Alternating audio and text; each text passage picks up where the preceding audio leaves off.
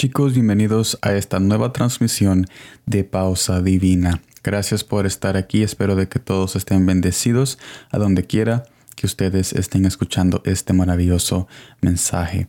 En este momento tú y yo estaremos compartiendo una presencia que necesitamos tanto porque nosotros somos personas que necesitamos apoyarnos en lo eterno porque fuimos hecho eterno por aquel que permanece. Y estaremos viendo el libro de San Mateo capítulo 8 versículo 11 que me dice de esta manera. Y yo os digo que vendrán muchos del oriente y del occidente y se sentarán con Abraham, Isaac y Jacob en el reino de los cielos. Israel era un reino elegido de parte de Dios aquí en la tierra, pero los habitantes, aunque vivían en el reino de Dios, se olvidaron del rey. Esto nos pasa a nosotros también. Vivimos la palabra, pero nos olvidamos quién la dijo. Yo me esfuerzo en cumplir los caminos de Jesús día a día. Yo sé que muchos de ustedes también, pero en muchas ocasiones también yo caigo en ese error de ser de ser más apasionado en cumplir lo que Él me dice, que no tengo esa pasión para aquel quien me dijo que haga las cosas. O sea, me enfoco más en cumplir lo que Él me dice, pero me falta pasión para aquel quien me dice que haga las cosas. Mire lo que dice el libro de San Lucas, capítulo 18, versículo 18 al 23. Un hombre principal le preguntó, diciendo, Maestro bueno, ¿qué haré para heredar la vida eterna? Jesús le dijo, ¿por qué me llamas bueno? Ninguno hay bueno sino, solo Dios. Los mandamientos sabes, no adulterás, no matarás, no hurtarás, no dirás falso testimonio, honra a tu padre y a tu madre. Él dijo, el joven dijo, Todo esto lo he guardado desde mi juventud. Jesús oyendo esto, le dijo, Aún te falta una cosa, vende todo lo que tienes y dalo a los pobres, y tendrás tesoro en el cielo. Y ven, sígueme. Entonces él, oyendo esto, se puso muy triste porque era muy rico. Veamos esta escena en cómo el joven le faltó esa pasión de seguir a Jesús. Tal como tú tienes esa pasión por tu carrera, por tu carrera, por tus planes, tus visiones, tu escuela, tu trabajo, tu esposo, tu matrimonio, y tú tienes esa pasión para seguir adelante, se necesita la misma pasión para seguir a Jesús. Pero para cumplir solo se, para cumplir solo se necesita un poco de esfuerzo y disciplina. O sea, para yo cumplir la palabra de Dios, solo necesito disciplinarme, hacer tiempo y esforzarme un poco. O sea, es difícil, pero no es tan difícil como conseguir esa pasión que necesitamos para que cada vez que nosotros hagamos algo para Jesús, lo hagamos íntimamente de corazón. Pero Jesús nos invita a no buscar primero el cumplimiento, sino la pasión. O sea, no busquemos primero cumplir sino que primero busquemos esa pasión para que cuando cumplamos no seamos robots cumpliendo o no seamos hipócritas cumpliendo y después no tener esa pasión que Él de verdaderamente quiere tener con nosotros, o sea, esa relación íntima con nosotros. Mire lo que dice el libro de San Lucas capítulo, capítulo 23 versículo 41 al 43. Nosotros, a la verdad, Justamente padecemos porque recibimos lo que merecieron nuestros hechos, mas éste ningún mal hizo. Y dijo a Jesús, Acuérdate de mí cuando vengas en tu reino. Entonces Jesús le dijo, De cierto te digo que hoy estarás conmigo en el paraíso. Él en ninguna manera asumió que haya cumplido lo que yo cumplo día a día para el Señor. O sea, él el personaje que estaba colgado en esa cruz, yo me imagino de que en toda su carrera de estar en esta vida, yo, yo asumo de que no, no ha hecho quizás las cosas que los fariseos o los seduceos o cualquier hombre conocedor de la ley cumplió. O sea, no creo de que este, este personaje que estaba colgado, este ladrón, estaba cumpliendo antes de estar ahí la ley de Jesús, o sea, no estaba cumpliendo lo que Dios había mandado a cumplir, porque eh, como el título dice, era un ladrón. Sin embargo, fue salvo. Pero tú me puedes decir de que es porque no tenía tiempo, o sea, si él tenía tiempo para arrepentirse, para cumplir los mandamientos, para cumplir la ley, entonces él hubiera podido cumplir todo lo que Jesús había dejado por medio de su ley y su palabra desde el Antiguo Testamento.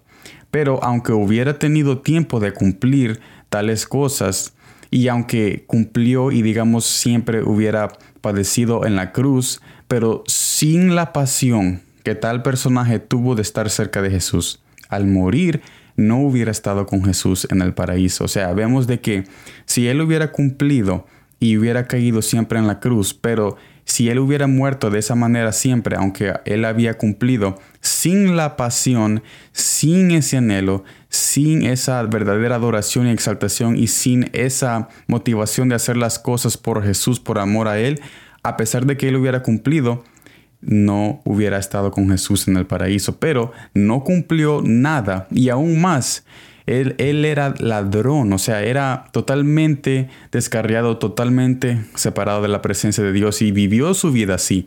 Pero en el momento, en la cima de la colina de su vida, él reconoció de que allí estaba Jesús y de que él sí podía salvarlo y le nació esa pasión a reconocer de que ese hombre que estaba a la par de él no era no estaba ahí porque era culpable, no estaba ahí porque él había hecho algo, estaba ahí porque él sabía de que se estaba cumpliendo una salvación y él sintió esa pasión. Y entonces le dice a Jesús que se acuerde de él cuando venga con su reino.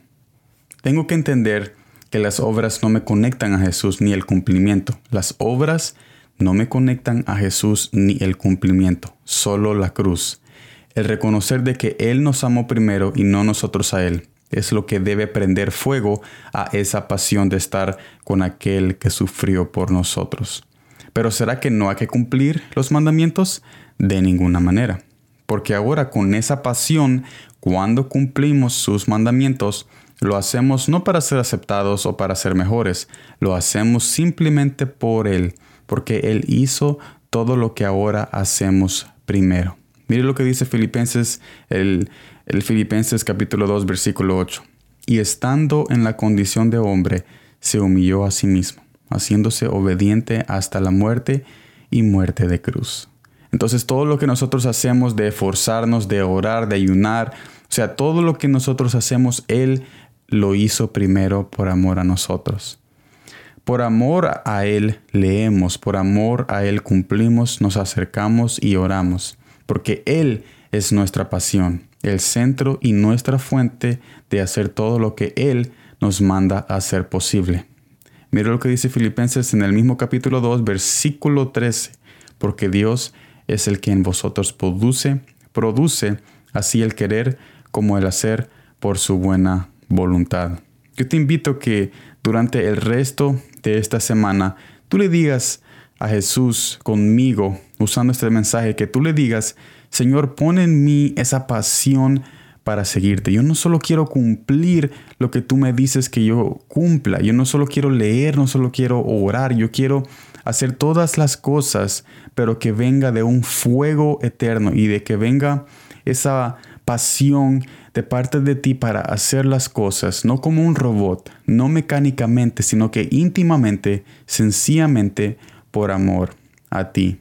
Y al hacer esto, al, decir esto, cuando tú le dices estas cosas a él y, y sos honesto y transparente, entonces vemos que se crea esa relación de hijo a padre. Y no hay ninguna duda en mí, no hay ninguna duda en mí de que él no va a poner esa pasión en ti y que no va a poner ese anhelo para poder hacer las cosas para que la próxima vez cuando ores, aunque sientas ese peso de que no quieres orar, pero va a haber ese fuego y esa pasión que te empuja a hacerlo a pesar de que no quieres.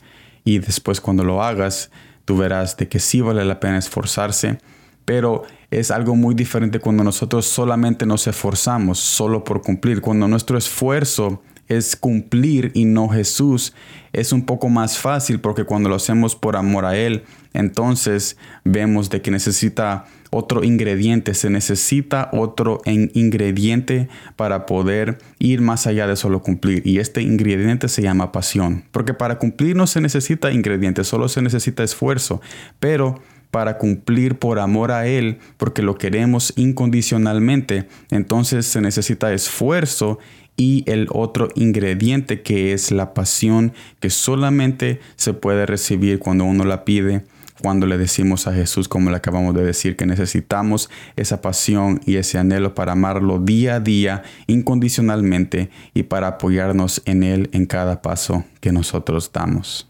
Gracias por estar en esta transmisión de Pausa Divina en este miércoles. Espero de que, Jesús, de que Jesús siga obrando en tu corazón, en tu mente, en tus pensamientos, para que cada paso que tú des sea un paso que te acerque más a la presencia de Él y que tú puedas reconocer con este mensaje y en este día de que Él está cerca de ti, esperando escuchar esa conversación que llenará de fuego y de pasión esa relación íntima que quizás tú, tú dejaste en el pasado. Pero hoy es el día donde tú puedes volver a encender ese fuego con palabras honestas y transparentes que tú le puedes decir a Jesús de todo tu corazón y de todas tus fuerzas, diciéndole de que tú quieres seguirlo, pero no quieres seguirlo como la multitud, quieres seguirlo como esos discípulos y como esa mujer que a pesar de que había una multitud, se esforzó para no solo empujarlo, sino que tocarlo y ser sanado y saber de que al tocarlo, él se iba a dar vuelta y iba a ver a esa mujer al que creó los cielos y la tierra cara a cara. Así que yo te invito a que sigas adelante, que sigas obrando, que sigas hablando con él. Gracias por estar aquí compartiendo este momento conmigo. Nos vemos en la próxima y como siempre, gracias por el tiempo.